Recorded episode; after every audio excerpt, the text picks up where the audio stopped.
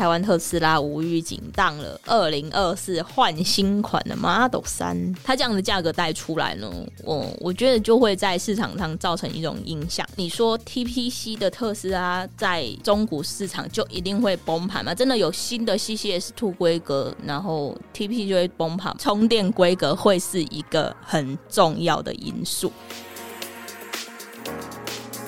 真的懂车，我是打个问号了。有车要卖，找估好车汽车竞标平台竞价，可以降低你的卖车交易成本，而且随时可以申请竞标，良性的竞价，多家合作伙伴给你更具市场共识的行情。嗨，大家好，我是车业市场派 Ellen。听说你要卖车，找估好车汽车竞标平台最快。最近大家有没有知道一个消息哦？先更新一下，现在的日期是一月十一号。总之，昨天啊。呃，算是电动车界一个大消息，就是特斯拉台湾特斯拉无预警的呃上了二零二四换新款的 Model 3。那大家都知道嘛，如果听过我节目前面介绍特斯拉，然后听我聊过电动车的人都晓得，我对特斯拉对电车就是有一股向往。那当然，现在可能因为呃充电上面的问题啊不够普及，就因为不够普及的关系啊，所以让我目前迟迟还有一点犹豫，然后还不敢去下手。不然基本上对于电车这个妥善率，然后产品的稳定跟可靠度，我认为是非常有信心的。只是我我自我怀疑的地方是我自己本身使用生活使用情境的问题啦。所以这个车不是不能买，我的疑虑不在这里，我的疑虑呢，其实是在我自己。好，但是啊，嗯，这边也跟大家分享嘛，就是如果我有出新的车型哦，就是特斯拉的，呃，现在是四款嘛，还有出，当然。那个卡车就算了，不够实用。他如果真的有出所谓比较消费产品，然后因为比较小一点点的，我其实也会更有兴趣，因为我是一是一个小车控，我是一个喜欢大概在车长四米左右这种车型大小的人。我不要求开大车，虽然开大车在驾驶的过程路感、行驶路感应该是呃蛮蛮有。那种格调 应该是这样子，因为呃自己可能停车技术等等，但是说真的，如果拥有特斯拉呃停车技术啊，或者是驾驶的路感，我相信应该会跟油车有很多不一样的体验呐。好，那话说回来，他们新上的这一款 Model 三呢，其实也比就是用最入门的规格来讲。你不要做任何选配的情况之下，其实也比过去的车款稍微便宜了一点点吧，我记得。那当然，这样子的呃车车子里面呢，也多一些什么气氛灯啊，然后在后座就是出风口，哎，上面有多一个小荧幕啊，然后方向盘的那个呃换挡的那个拨杆跟方向灯那边好像就都没有。不过这可能也要看一下，就是可不可以去适应跟习惯。那当然也可能有一些韧体上的更新，是因为我们现在还没有真的有实测到这个车子，然后也没有真的有开到它。那所以就详细的部分就没有办法跟大家分享。那我相信，诶，在之后就是会一定会越来越多有这种开箱实测的文章发现，因为它交车最快我，我我好像我记得也要今年第二季才能呃做第一批交车。现在可能就是先下定。对，那展间不知道有没有诶，有机会可能周末可以去诶测试下展间看一下试乘一下这样子。好，那说到选电动车这件事情，我们把。呃，这个话题就不要局限在特斯拉嘛，毕竟就讲聊聊聊电车了。我想，呃，也是想要跟大家分享，诶，如果你想要去选一个电动车的话，那你想可以跟大家分享一下，你可能诶在意哪些事情。其实我觉得，你要选电动车，你最最需要考虑的，也许是它的呃电池的续航力，就是它可以开几公里。就像特斯拉，它有什么？那个 LR 版本、P 版本跟最入门可能那个比较低里程的一个版本，那当然这些版本跟它电池容量大小有有关。除此之外，其实台湾你绕台湾这样从南到北也不过三百多公里，那三百多公里的里的车，然后再呃把一些呃消耗。可能一些损耗跟一些我们没有办法预估的因因素给算进去，其实其实再怎么样，你环完开这么长途环完一圈，可能途中只需要充一至两次电吧，我在猜，我没有是没有开过，但我记得在网络上有蛮多呃 YouTube 他们的开箱，然后去挑战，就是从最南开到最北这样子的呃实路测试。所以我觉得，在挑选电动车，它电池的容量这件事情，对我来说反而不是一个太大的因素。原因是因为这电动车，呃，可能一方面我也不是很常开长途啦，所以如果短途中去补个电，或是呃随时日常的做充电，应该呃应该对我都非常足够。但是我始终认为有一个关键，就是你选电动车的规格，其实你也要选不不管它的车型厂牌或是你个人偏好，你还有一件事情你非常重要，你要选，其实就是你要在哪一边，你的电动车规格，你想要选哪一个电动车规格，这才是我觉得你考量电动车。后续你会不会继续爱上它？会不会持续喜欢持有电动车感觉？充电规格会是一个很重要的因素。为什么呢？其实有时候我们在台湾，诶，其实。呃，可能呃比较有去研究电动车的人，可能就会讲说，哦，这个是特斯拉阵营啊，这个是菲特阵营，可能就是会分成这两个系列啦。那当然，这两个系列就是，诶，特斯拉它有诶原本最初的 TPC，那现在是使用 CCS Two。那外面就是除此特斯拉之外的这个充电规格呢，目前呃就是都使用所谓的 CCS One，然后慢充规格就是。对应到 J 一七七二，也就是所谓的 Type One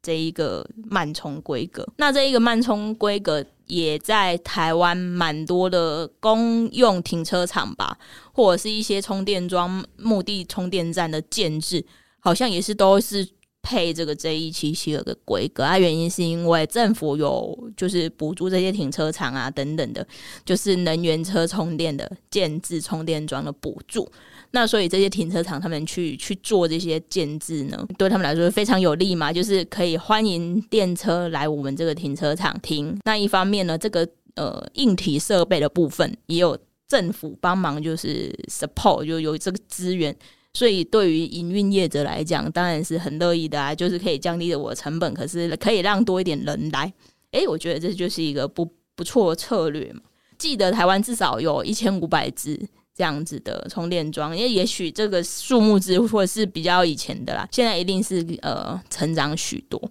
真的有在研究这是电动车呃充电地图的这些朋友，一定比我相相对熟悉很多。因为这个有热心的网友呢，他就做了一个充电地图啊，你可能想要去哪里充电，你就按，然后导航就会帮你导过去，然后它同时还很贴心的还会显示说，哦，我这个这一站里面大概有几支充电枪，那我的充电枪。分别几支是什么规格，几支是什么规格，然后可能一些功率啦，然后一些呃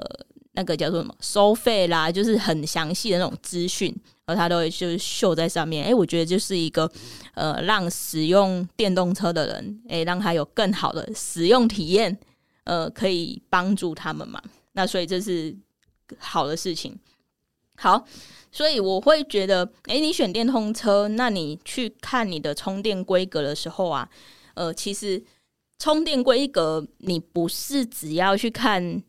你要哪一种充电规格而已，而且我我会觉得你要认真考虑说，好，假设你们家可以去装，那当然你这个你就可以主动考虑，这是没问题的。可是你你可能，诶、你把这一台车当设定为可能上下班的用车，那代表你会开出家里以外，就是你会你的另一个目的地，你会停留比较久的那个地方。那那个地方有没有？诶、你有临时可能需要补个电，你可能临时要去哪里，或者是说你今天可能呃离开离开你那个地方之后，你不是回家，你会去别的地方，所以你又不确定你去的那个地方有没有充电站可以补电嘛？所以你可能就要在附近，诶、快点找一个呃，趁你在停留的这个时间点里面，你要去找一个就是充电站，然后去帮你的车补电。以上下班例子来讲好了。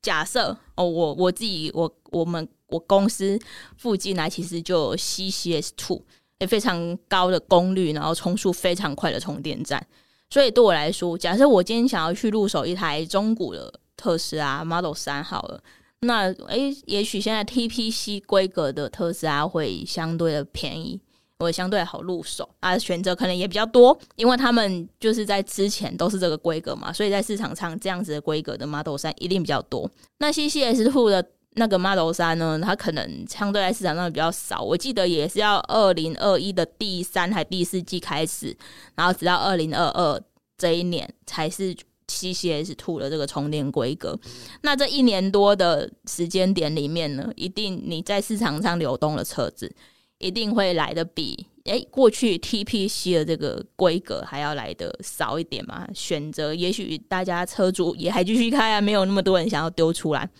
所以我认为，诶，如果是我是这样，我的我的附近就是这样子的规格多，那我一定会选择什么？我一定会选择 CC 有拥有 CCS2 的这个充电。虽然也有人说，诶，它是 CCS2 长得这样又大又重的，就是没有像 TPC 一样一个小小，就是比较相对的小，相对圆圆的，诶，看起来相对的轻盈哦。可是我会觉得不行啊，分方便性对我来说。真的蛮重要的，因因为尤其是呃电动车方充不充呃充电方不方便啊，规格上面遇到困难啊，转接头等等的，就其实就会出现这些事情，这些困难你要去解决嘛。那当然，如果说直接可以不用用转接的方式，然后可以直接诶做快充，在一个短时间内补电，诶，我觉得这就是呃提升电动车很好体验的一个方式之一嘛。好。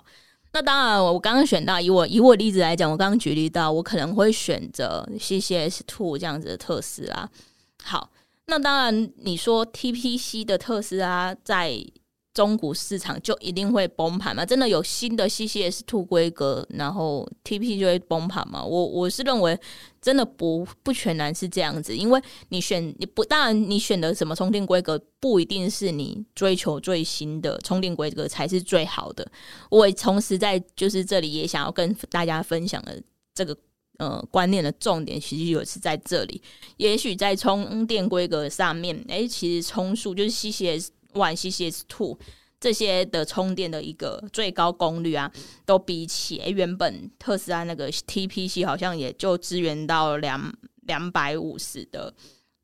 充电功率而已。可是 CCS Two 啊，或者是其他菲特阵营的，哎，他们可能有支援就是三百五到四百。那我相信科技这种东西，电这种东西啊，一定会随着技术啊，或者是一些时间迭代的进，就是进步会慢慢。呃，更厉害的，这是我始终相信科技的一个核心重点，绝对是在这里。好，然后呢，可是 CCS Two 不是说，哎，因为它可能就是差在供充电充电的效率、充电功率，然后只差还有差在所谓的呃，你去遇到停车场多不多，所以我就认为，哎，你。大概生活当中，或是每一周，而且有几天你停在那一个地方，你的所谓短时间暂停，大概四到五个、四到八个小时左右的这个目的地，这一个地方，它附近有什么充电站，有什么样子的充电规格，反而是你买这一个电车非常需要去考量，把这一点考量进去，它才会真的有办法融入你的生活，好不好？好，所以我想要让电动车融入你们 融入生活这件事情呢，我也觉得它就是一个比较特别的用车体验，然后跟以往不一样的地方吧。那因为快充其实补补电大概二十分就可以补蛮多的，所以我觉得，哎、如果是我，我会想要，哎、就是用快充在做补电，那可能，哎、家里自己能设置充电桩，然后做慢充，就是慢慢的补。那如果真的有不够，去外面补，我觉得这样对我而言是一个呃非常好的配置啊。那当然的，你们如果诶有拥有电动车的听众，也可以跟我分享一下你拥有的电动车，然后你的配置是怎么样子，甚至是你可以用在一个家里没有办法装充电桩的方式方式之下，你怎么在持有电动车是怎么就是。呃，过着电车生活，对，我就蛮蛮好奇的，就是大家会是怎么样子的配置法，然后同时这个配置也不也不会让你的这个拥有变成是一个麻烦，然后你可以很快乐的拥有它这样子。好，那我们刚刚节目的最开头呢，其实我们也提到了，呃，关于就是新的 Model 三要有已经已经在这市场上发表，新车只要一百七十万，在你不做任何选配的情况之下，那你可能稍微选一个颜色啦，或什么，可能就是也一百一百七十几万、一百八十万内可以去呃购买这台车。那当很有趣的事情来了。呃，我在这今天就是录音之前嘛，然后我有稍微看了一下所谓呃电动车市场的这个中古车价格啊。对，这个我们这个节目还是要稍微聊一下中古车嘛，不能那么私心，全部都是在讲我多么喜欢电动车跟想要推广电动车这件事情哦。好，那我看了一些价格，其实它这样的价格带出来呢，我我觉得就会在市场上造成一种影响。那这个影响就会是说，哎，我如果假设我用一百八十万的预算，我可以买到新款的特斯拉 Model 3，那可能我没有办法买到 LR 版本。哎，现在好像也没还没有那个 P 版，好像也只有 LR 版或者是那个就是一般初阶的版本，好像就只有这两个选择。P 版应该会在今年二四年的可能四月左右吧，第一季尾或者是第二季前出来吧。我在想，因为这个是一定要出的啦，只是可能供应链啊，或者是一些呃配置的问题，或者是价格策略问题而已。好，那当我有一百八十万的预算的时候，也许我在新车就是会买，可以买得到最新款的特斯拉入门版，呃，颜色可以稍微选一下是没问题。但是我可能诶，一百八十万，我可以在二手市场上买到，嗯，可能是 P 版或是 LR 版的上一代 Model 3特斯拉。对，它现在现在其实大家就是在开价，在我刚刚看到的最新价格是这样，那溢价空间多少？其实我们呃，大家每一个每一个人拥有的溢价空间就不一样，那当然就会造成什么？就会变成一个。呃，消费者两难，因为当然应该大家应该听过一句话，科技就是要买新不买旧嘛。我不知道大家有没有这个观念吼？我自己也其实也是这样，我就是买新不买旧那一派的。我觉得我要花这样子的钱，我会想要拥有一个呃比较新的东西，比较比较科技一点，然后配备比较丰富一点的东西。也许它在内部的设定也好，或者是也许它在某一些。小细节上会有更进步的感觉吧？这是我自己的迷思吗？怎么讲起来有点牵强？可是啊，我会觉得，好，既然我如果假设，嗯，LR 版本旧旧的 Model 3的 LR 版本跟新的 Model 3的入门版本，他们的就是续航里程、电池里程没有差很多的话，其实我会就买新的。虽然要等啊，那当然这是要在你不那么急的情况之下嘛。我想买新的，对，这是这这是我的结论啊。原因是因为，当然我们就撇除，诶，可能新产品有一些不稳定性，或者是说有一些需要待修正啊、修改的地方，我们去撇撇除这个话题，因为这些有没有待修更跟待更新的地方，一定是大家交车之后，然后真的大家使用者、车主使用，然后在路上跑了才知道嘛。但撇除这个事情不讲，我们就以你当你拥有这个价格预算，你可以做怎么样子的选择来讨论。那我自己一定是会先买，就是一定会选择买新的。那你说好，那大家这样的预算会想要买新的特斯拉，那旧怎么办？旧的特斯拉怎么办？哎呀，旧旧的特斯拉那价格当然是要一定要往下修的啊。因为其实科技产品就是这样，车市也是这样子嘛，在。呃，前一一集吧，哎，前两集吧，就是跟大家聊聊关于这个市场，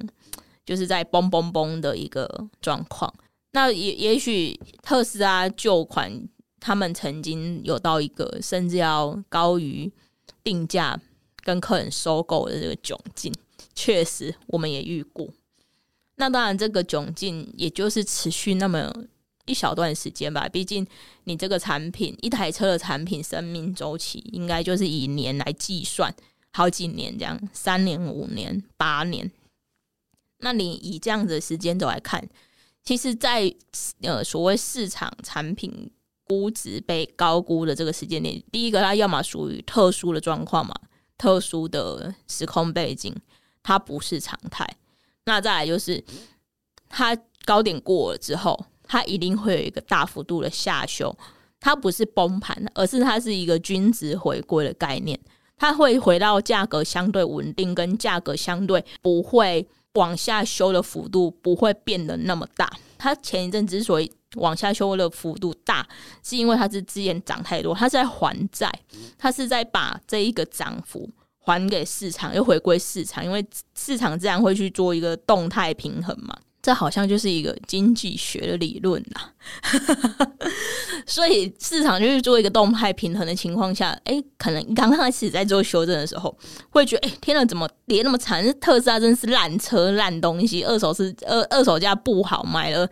买了赔一大堆钱。哎，不，其实也不是这样子的，是因为他之前有经过那一个超定价做买卖的这个时间带，所以他现在就是要把这个。涨幅还给市场，就是这样子而已。所以我不会鼓励说，除非真的是很限量，或者是说真的很少，用一个超定价的价格去买一个很普及、很大众的车子，本身就是一个不理性的消费行为啦。好啦，那其实有时候也是因为因为市场所致嘛，就是市场一些背景环境下而导致的。那我你说这旧款的特斯拉，他们到底要修正到什么幅度，或者是说要会不会因为新的特斯拉出来而大崩崩哦？个人认为，在这一个就是这个时空背景里面，它可能下修幅度已经是有限，它不会再像之前那个下修一个月几乎是下银行对这个东西的建价，一个月下修十万的建价，下修五万的建价。这个是幅度比较大，而且连续两个月下修十万，哦，这个真的是蛮痛的。我觉得这个事情可能会相对的比较和缓一点，可能会啊，会有一定会有修正，只是它那一个力道它不会那么大。那也许，哎，你如果有觉得，哎，不不在意这种所谓新旧这个问题，然后又遇到一个，哎，你自己心目中，嗯，可能二一年、二二年比较新款，甚至里程。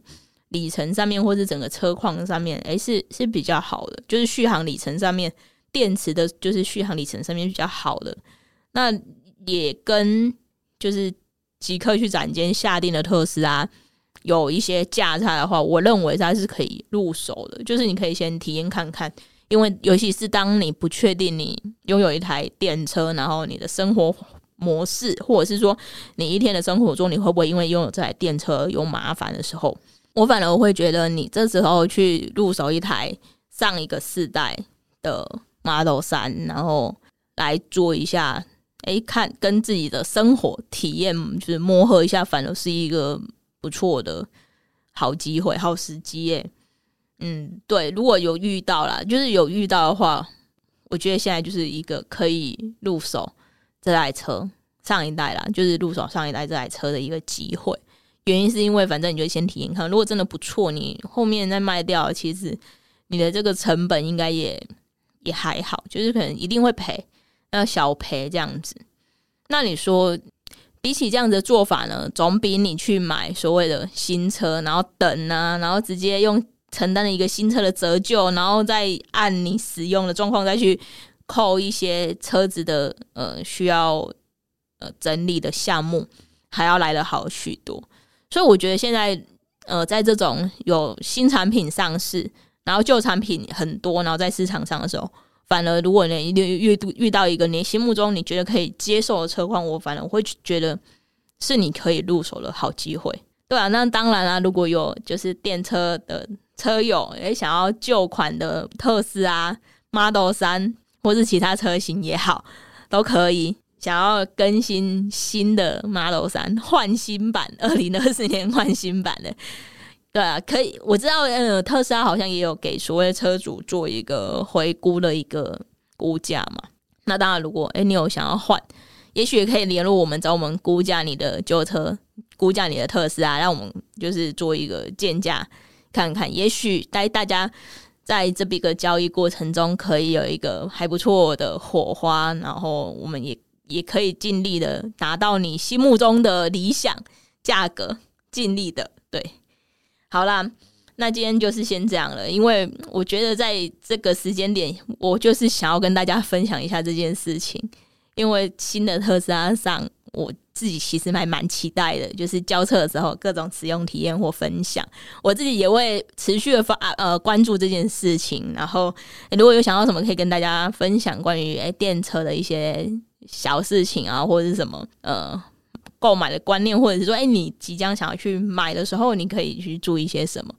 想到就会来跟大家分做一个节，做成一个节目内容，然后来跟大家分享交流。那也欢迎也有电车的朋友留言啊，或者是私讯我们的 IG 都可以，我们可以来一起讨论关于电车的美好。好啦，今天就这样啦，拜拜。今天就这样啦，欢迎到 YouTube 或 Apple Podcast 留言跟我分享曾经在中古车领域遇到的小故事。喜欢的朋友们，帮我到 Apple Podcast 留言加按五颗星，真的懂车。我们下集见。